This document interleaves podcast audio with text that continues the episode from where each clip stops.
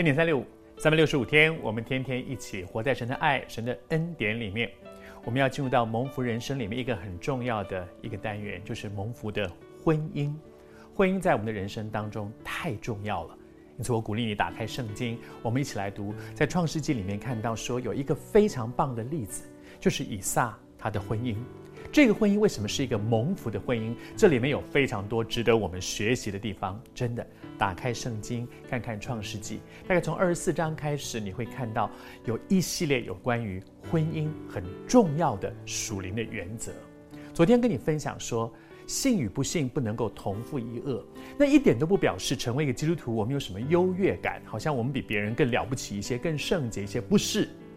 而是在两个。不同的价值观是很难携手同行的，在婚姻当中，两个人要一起牵手往前行，但是价值观带出来的是生命的方向。好像一个人，我我我们我在台北，我站在台北，一个人要去北京，一个人要去日本，这两个人怎么同行呢？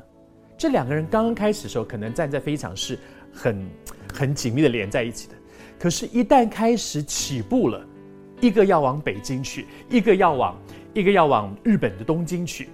这两个方向就一定会拉扯。所以，关键不是谁比谁好，而是这两个人的价值观。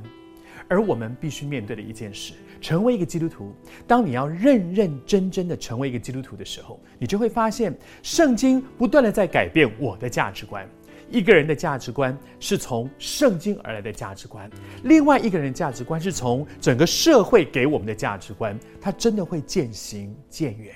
因此，亚伯拉罕跟他的跟他的这个老仆人要回到他的老家去，为他的独生儿子去娶一个媳妇儿的时候，他讲了一句话，他说：“你一定要谨慎，你务必记得这件事。重要的事情是什么？这就是亚伯拉罕的价值观。”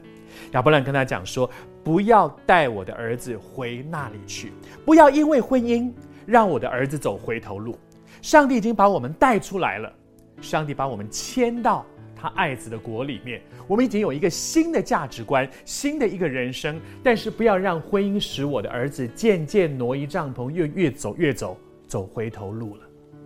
其实我相信很多人能够体会啊，在婚姻当中，两个人如果方向不一样，就容易有摩擦。”摩擦到后来，为了怕吵架就妥协，妥协说好了好了好了好了，听你的，好了跟随你，慢慢的就渐渐挪移帐篷。原本是立志要跟随主的脚踪行的，但是为了怕吵架，为了要妥协，为了维持家里有一个好的氛围，结果就渐渐渐渐就放弃了那个原来所坚持的。所以求神帮助我们，婚姻很重要。所以一开始就要弄清楚两个人的方向一不一样，不要到最后做一个很痛苦的决定。为了要维持婚姻，只好放掉属灵的原则。因此，从一开始就认定，我们必须有同样的价值观，